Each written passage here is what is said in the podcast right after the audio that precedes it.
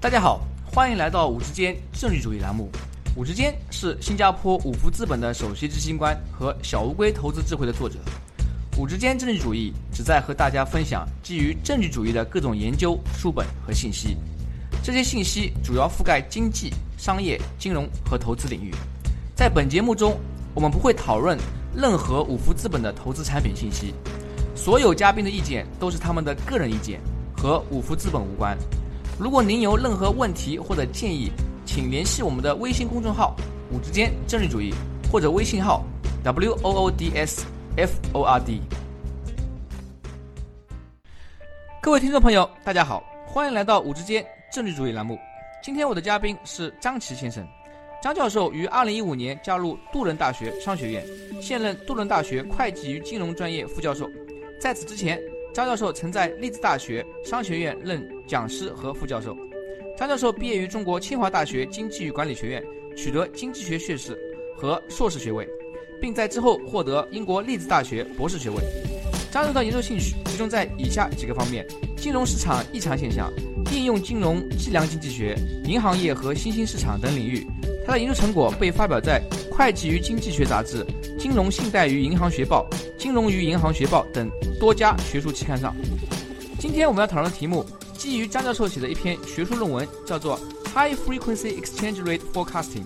翻译过来就是高频交易外汇汇率预测。我相信我们很多听众朋友对于高频交易和外汇交易都很感兴趣，因此把张教授请来我们节目，和大家好好聊一下这个话题。张教授您好，欢迎来到我们的节目。啊，你好，哈哈，非常荣幸能够参加您的节目。在您的论文《High Frequency Exchange Rate Forecasting》中，您特别提到了高频交易 （High Frequency Trading） 这个名词。对于那些对金融术语不太熟悉的听众朋友们，可否向他们介绍一下高频交易的定义是什么？高频交易和我们平时比较常见的股票买卖有何不同？好。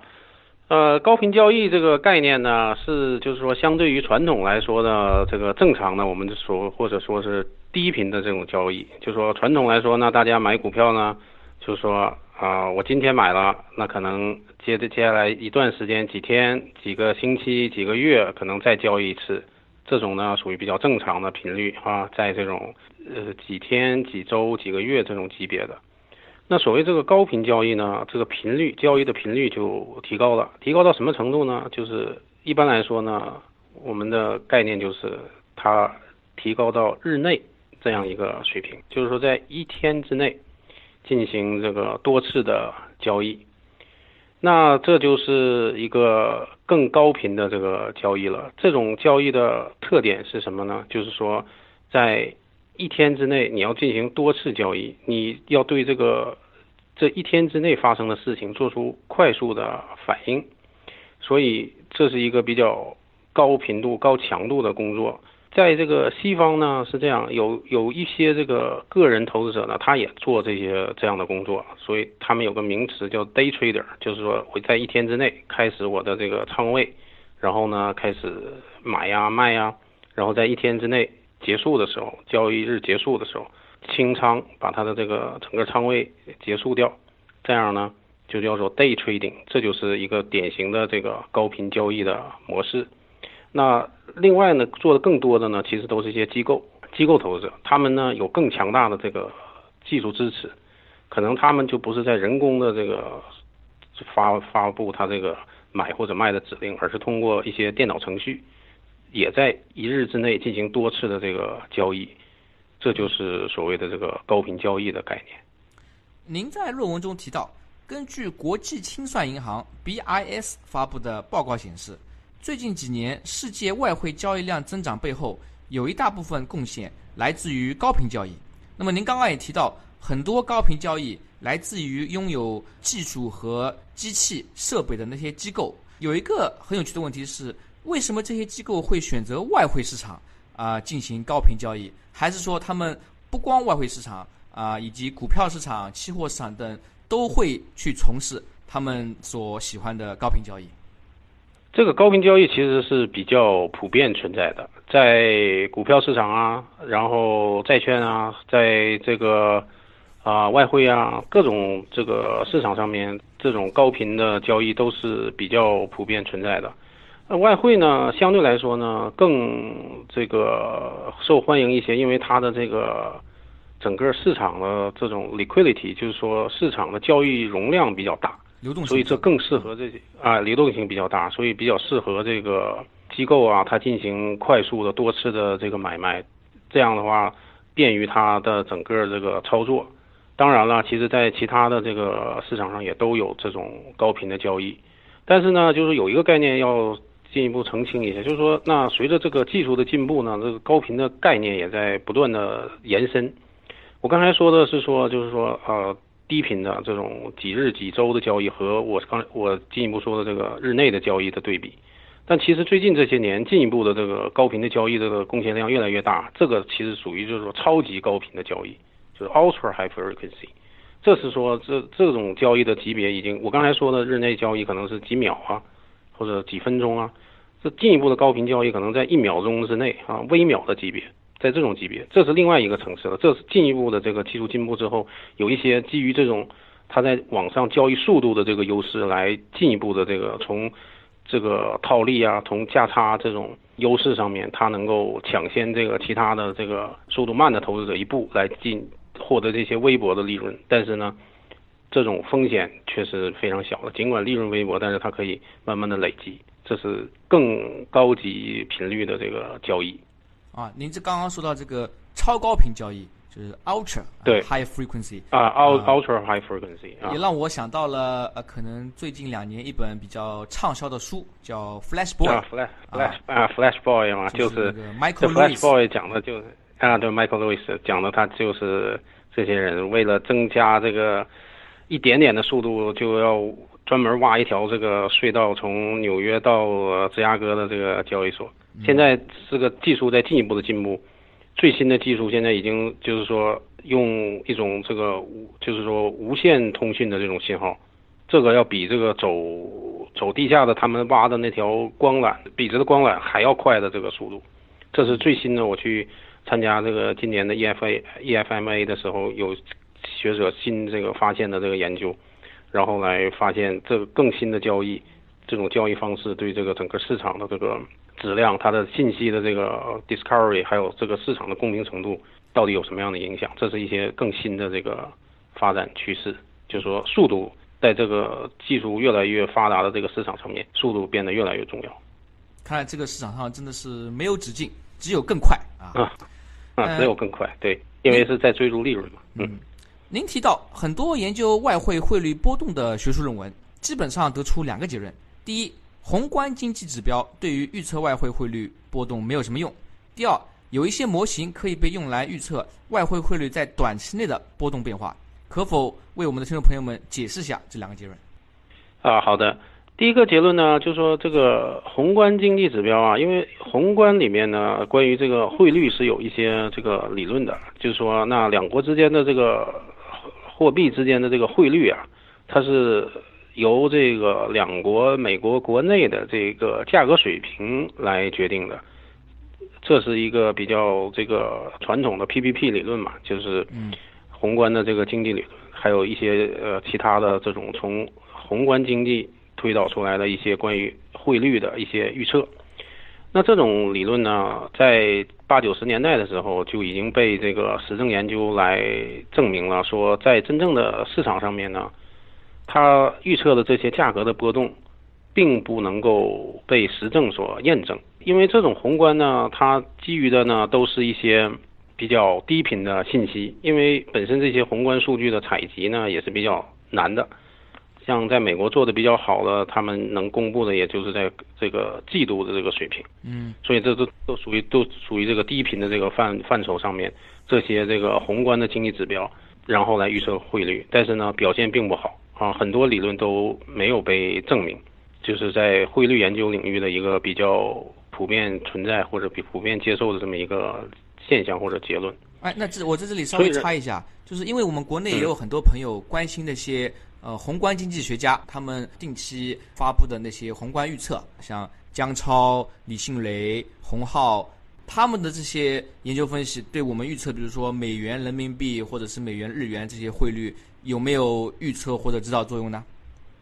总体来说呢，这些宏观的报告呢，那对指导整个的这个经济行为是有意义的。比如说，在对这个金融市场整体的这个呃联动啊，国内的这个股票市场它的一些这个。涨跌啊，然后和其他几个市场啊，债券啊或者其他的衍生品啊这些市场有一些什么样的联系，或者跟实体经济的联系，这些宏观指标是有可能有帮助的。但是呢，就是说对于利率单纯的这个利率这个角度来说，我们从这个实证研究，从这个大样本的这个实证的分析，用这个数据，不是说一次报告的 下一次的表现怎么样。而是说我多次的，你多次的这个宏观的这些经济指标，跟这个真正的汇率的这个走势到底有什么样的这个联系？在这样的一个平台下面，我们发现一些传统的理论是没有帮助的。嗯。那么当然，在这些这个分析师们他们写出的报告，有可能那是不是基于这些传统的？金融学啊，或者宏观宏宏观的理论，有可能他不是，而是通过他自己的一些观察。那这个时候，这些宏观报告是会有意义的，是会有意义，但是也还是要审慎，就是说判断每一个这个分析师他的这个呃水平的高低的话，不是看他一次或者两次的 performance 啊，而是看他在过去整个这一段时间之内到底能够对多少次，因为你如果只是说。让一个人不管是有没有有没有真正的能力，让他来预测的话，他预测下一次的汇率啊，美元和人民币是涨还是跌，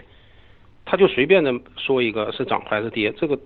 说对的概率是百分之五十。嗯，所以单纯的从这个一两次的这个判断是很难说这这个人到底是没有真的有没有是能力还是运气。好啊，下面我们说到那个第二点，有一些模型可以被用来预测外汇汇率短期内波动啊。对短期内的波动呢，就说，那人们就开始思索说，宏观的这些经典的模型都不都不是很有用，那能不能有一些有用的东西？这也是一个随着整个金融市场的发展的这个趋势来的。就是九十年代的时候呢，由于这个电子交易化的普及，所以这些高频的数据开始变得越来越容易的被研究员们来接到接触到。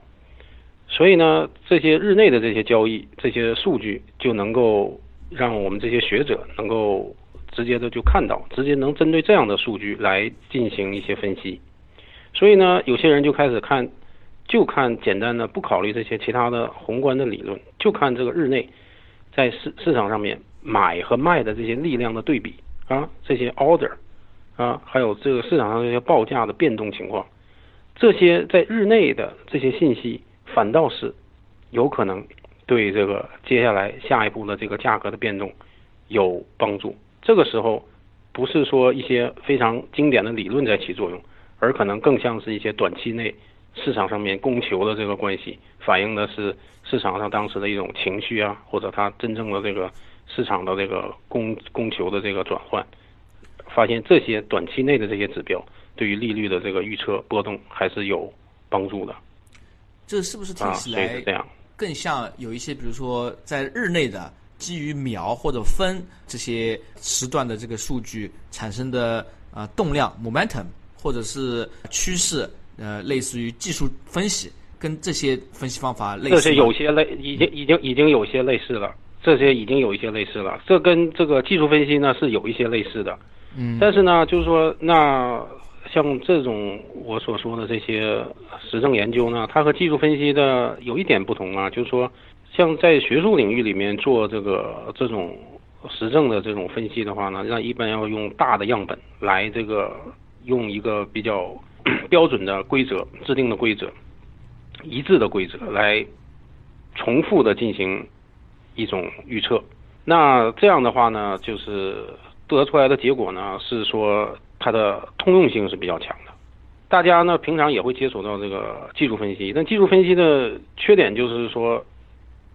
如果只是很很比较表面的说啊，这个跟某一种现象啊，跟说打打破几日均线啊，或者是这种技术分析，它的就是有一个缺点就是这个最好要有一个大样本的这个支持，就是说不要针对某一个 pattern，然后来解释说啊有这么一个技术分析来提供这样一个支持。更好的是说，那你如果有一个这样的规则，那这个规则你你在整个假如说一年啊或者两年每天的这个交易里面，你你能够成功多少次，这是一个比较重要的这个指标，而不是说这成功一次还是两次。就像我刚才说的，都可能成功，谁都可能会成功。你可能做了十次里边有两次也会成功，这只说这成功的两次的话，这并不代表什么。对吧？如果只是随便的这个随机的在这儿蒙了一下的话，也会有百分之五十的概率会成功。在这里呢，我也发现啊，呃，之前和很多投资者朋友交流的时候呢，啊，大家需要注意的是，这也是为什么我比较倾向于从学术这个行业来引用那些研究以及发现，因为啊，大致来讲，学术圈做的研究呢，他们的标准都是比较严格的。就像您刚刚说的，它需要通过啊一定的这个 T statistic。啊，超过二啊，要嗯比较呃 significant，然后呢，它的这个比如说发现的一个 pattern 啊，它它的一个这个模式呢，要可持续、可重复啊，你反复验证过去两年、三年、五年，发现哎这个模式确实是有用的，那才能够啊真正有信心说哎这是一个可取的交易方法。在您的论文中，您提到可以用 ACM、ACD 模型来预测外汇汇率变化。由于我们绝大部分听众呢都不是金融专业出身，因此我在这里就不展开讨论该模型细节。我有一个比较好奇的问题是：ACM、ACD 模型被用来预测外汇汇率变化，是只在高频交易中可行，还是说我们把时间轴拉长，在预测下个月、下季度甚至明年的外汇汇率变化时，该模型有没有用武之地？那这个模型呢？它是叫做 ACM ACD 模型哈，这个全是英文字母。我我我简单的说一下这个模型背后的它这个经济含义是是什么样子的，然后这样也就回答了您的这个问题。嗯，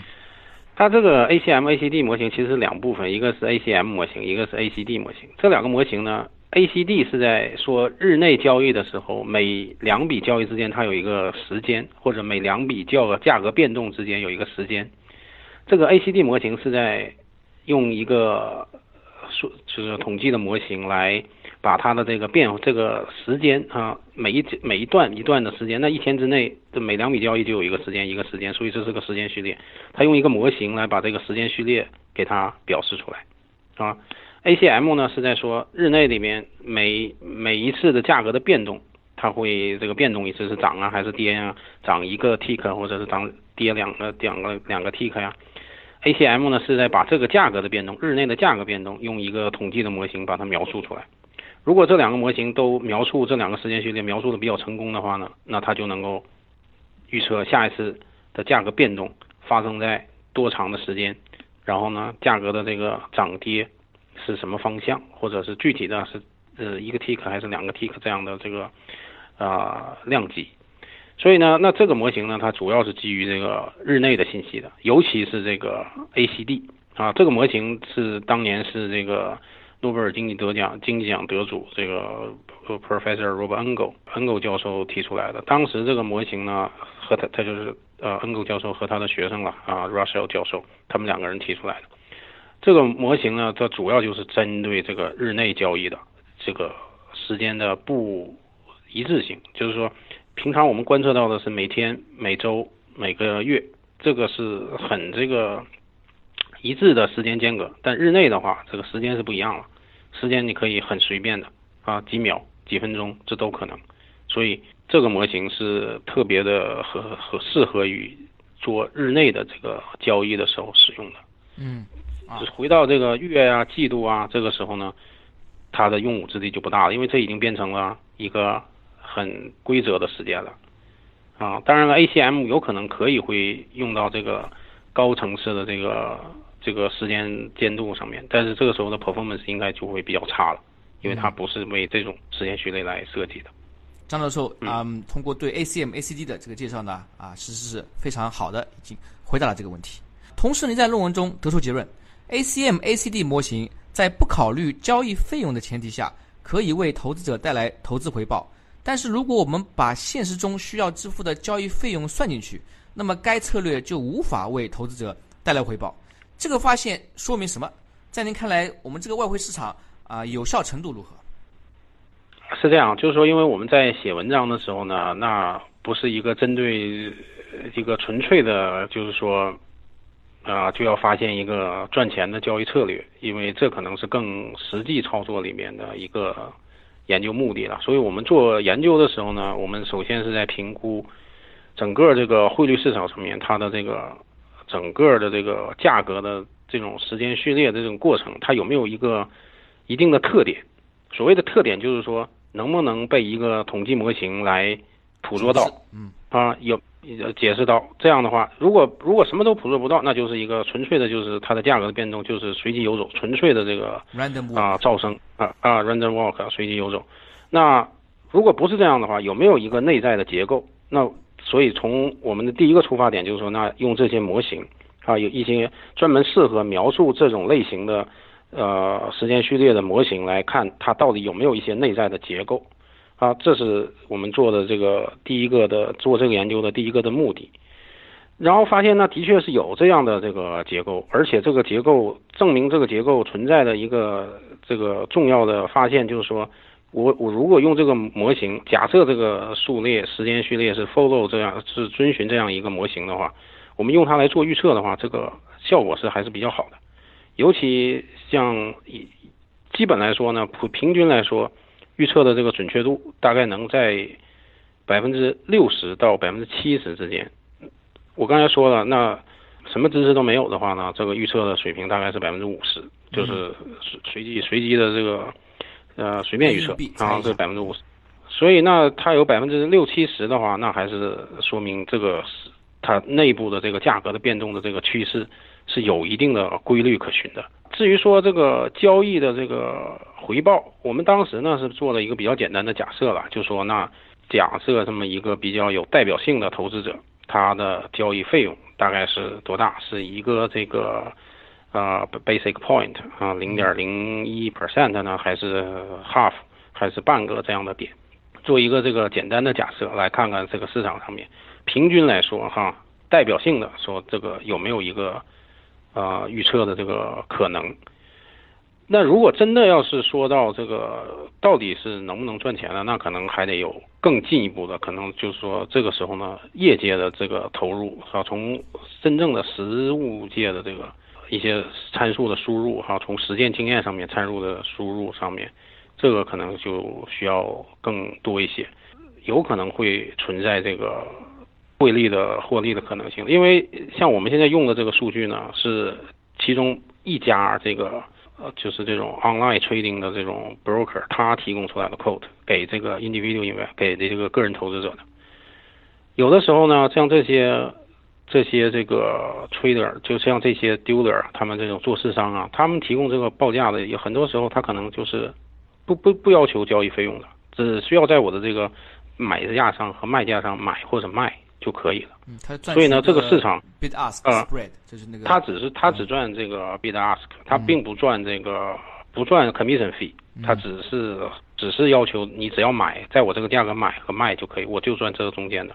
那这种情况下，其实按照我们那个框架下面，这这这是这种属于没有没有交易费用，只是在这个买或者卖。所以呢，这是我们这个研究跟这个真正的这个实物操作呢，有这么一些小的这个。偏差，这跟是跟具体的这个操作呢，还有不是完全的一致啊，要根据具体的操作来这个决定。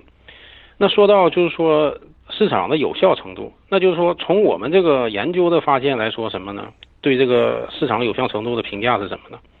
就是这个市场首先从纯的这个统计上来说呢，它并不是一个随机游走的，不不是说经典的理论说这个价格跟股票价格就是就是随机游走，这个我们。用这种日内交易的数据来看的话，用这个模型发现它是有一定的这个随机的结构的啊，有一定的这种自相关的这个结构啊，基于它的这个交易时间啊，还有这个交易价格的这种这种结构是存在的。然后呢，比较有代表性的交易费用下面，这种这个套利的机会不是明显存在的，所以说是就是说比较笼统的说呢，它是比较有效的。但是这不意味着这个市场上面呢没有这个任何的这个。盈利的机会，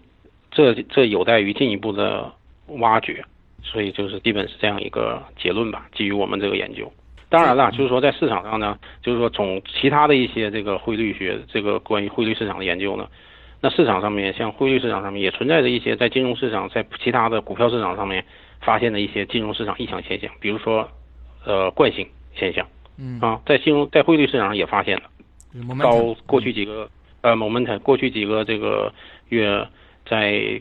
这个涨的这个汇率，它接下来也也还在涨，嗯啊啊继续涨，这种 anomaly 在汇率市场上也也是有的，所以这个市场不是一个完全有效的市场所以市场虽然不是完全有效，但是呢，如果你也想通过一些策略从中赚钱呢，也不是那么容易啊。即使可能会发现不是那么容易啊，一些啊嗯可能发现一些。呃，规律可循啊，看上去好像有这么个模式，但是呢，啊，你把它真正的操作到实践中，扣除所有的交易费用、摩擦费用，那么你最后呢还要仔细算笔账，看能不能获得净回报。这就让我想起对，是没没没有很很没有很明显的这个盈盈利机会的，嗯嗯，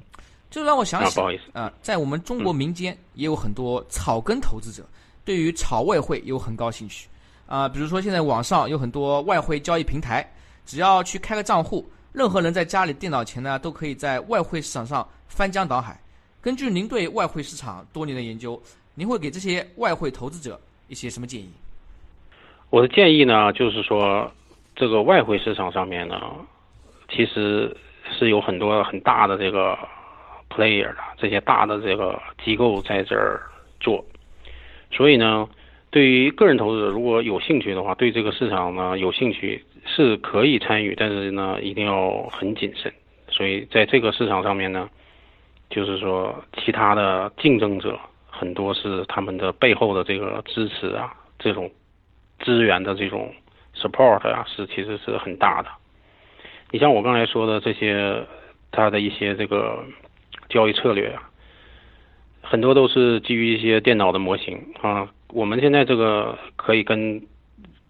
他们所用的这些可以相类比了，就是说，通过一个电脑程序发现一些这个它内在的统计上面的一些时间序列的一些过程啊，有这么样一些这个特点。那基于这个特点，它直接用电脑来这个发一些发一些这个买入或者卖出的这个指令。这个时候呢，就是像一个机器人一样在操作。这这是这个市场上面普遍存在的一些对手，所以。跟这些对手来这个呃比呃比武的时候呢，就要很谨慎啊，所以风险是很很要注意，尤其呢在汇率市场上又存在所谓的叫 margin，就是你你不用这个全额的这个来这个保证金出资，你你啊保证金你只只去出一部分，有的时候这个像这些很多他这种杠杆率非常高，嗯。杠杆率的这个是非常高的，它要求的这个 margin 是很低的。很多这个 dealer 他为了吸引客户，他提供很低的这个 margin，让你只只出百分之一的 percent，你就可以开始退。因为本身这个汇率它的确波动不大，嗯，它每天呃是不像股票可以几个 percent 它汇率是这一个 percent 都已经是很大的一个事件了，所以它它允许有 margin，但是有 margin 之后呢，它又有点放大的过大啊，因为你如果只有一两个 percent 的这个。Margin 的话，这意味着你的杠杆可以放大很多倍，所以这时候就更要慎重啊，尤其是嗯。啊，有很容易爆仓，很容易这样一爆仓的话，就你在没有把你的这个价格的预期体现出来的时候，整个仓位就已经结束了，那这个时候就没有利益可以赚了，就整个的交易都已经结束了，所以这个风险的监这个保就是监控是很重要的。当然了，这个民间有很多这个高手，他们对这个汇率啊有自己的感觉。那我的建议就是跟我刚才说的也一样，就是说最好是如果有一套策略的话，自己最好要有一个这个怎么说比较严格的、比较大大面积的这个试验。就是说你不要很简单的发现了一个策略，说我这个呃今天如果这么做会赚钱，你就开始大胆的就开始试，这很可能。这只是一个个别现象，所以要有这个尽量用一个大样本啊多天数的这种来验证自己的这个策略到底是不是真的能够赚钱啊。再一个就是对这个成本的这个控制，你去一个交易平台之后，要把自己每次交易的成本搞清楚，它的这个每次是是只是用这个买卖价格来交易呢，还是还有这个交易价格在里面？这些都，尤其做这个日内交易，你交易次数很多的话，这个交易成本的控制是要很注意的。啊，这也让我联想到之前我们也经常跟投资者朋友强调，当你不管是去股市也好，外汇市场也好，啊，你首先要意识到自己的对手是谁。啊，很多时候在你面对那些非常啊有丰富资源的机构的时候，他们有很强大电脑，有海量数据可以让他们挖掘，他们雇佣了很多博士生 PhD。那么很有可能呢，就像打网球，你面对的是像费德勒这样的职业选手，嗯，那么你自己就要掂量掂量啊，有没有能力在这个网球场上跟对方一较高下啊？当然，就像张教授说的，有些时候有些呃民间呢也有高手啊，他可能有一套自己非常严格的系统。这个时候呢，你就需要首先啊，像学术界一样，用非常严格的标准进行高标准的回测，不能只是一次两次，那这是碰运气。同时呢，啊，像机构那样控制成本，啊，才有可能在这个如此竞争激烈的呃市场上取得上分啊。今天由于时间有限，那么我们的谈话呢就到此为止。在节目最后，张教授，您还有什么没有谈到的建议或者想法，想要和我们的听众朋友们分享一下？基本上刚才对这个投资的建议呢，也都说了一些了。但是呢，就是再稍微再补充一点吧，就是说，即使在我们学术界呢，其实我们也是在反思，就是说，那什么样的策略才能真正算是一个合格的策略？其实我们对这个机构投资者的这个表现呢，也做做了很多的这个进一步的这个分析，来进一步的验证，说这些机构投资者他们到底真的是不是有能力啊？或者一个策略到底真真的是不是？真的是在赚钱，这里边呢，就是想跟大家说的一个想法，就是说，在我们学术界里面最新的这个研究啊，比如说像这个 Campbell Harvey 教授，他最近这一两年提出一个新的想法，像您刚才提到啊，杜克大学的，好像他您跟我说他也上过您的这个节目，他他曾经来过我们的播客，哎，对他提出的思想就是，也像刚才您说的，我们普遍在业界在学术界呢，标准是说，原来是说只要有这个。啊，T statistic 是两个 percent，这就可以了。啊，两个西格玛啊，所以有个 hedge fund 就叫 two 西格玛，就叫两个西格玛，就是我能做出两个西格玛的这种 performance，就是已经很牛的这个策略了，大家就应该来投资我。但其实这进一步的研究就是说，发现这个两个西格玛都不是很牢靠的。现在提出了要在 T ratio 要在四或者五的这个级别，因为大家都在挖掘策略，你可能挖掘了几百个策略之后。然后挖掘出来这一个策略是赚钱的，这种时候更要慎重，这种时候你的要求的标准更要高了。所以这给我们的这个实际的这个个人投资者的建议也是，就是说你如果试了好多东西之后，发现哎其中某一个行，这个时候你其实要更要慎重一些，因为你不是说你单独的就突然想出一个这个一试就行了，而是说不断的试，不断的试，你试了好多个，还发现某一个赚钱。怎么会说明这个这种时候要慎重呢？就是说，我学界的一个办法就是说，你假如说我们就很随机的就产生十个根本就没有能力的这个随机买卖的策略，即使在这种情况下，这十个里或者二十个里面，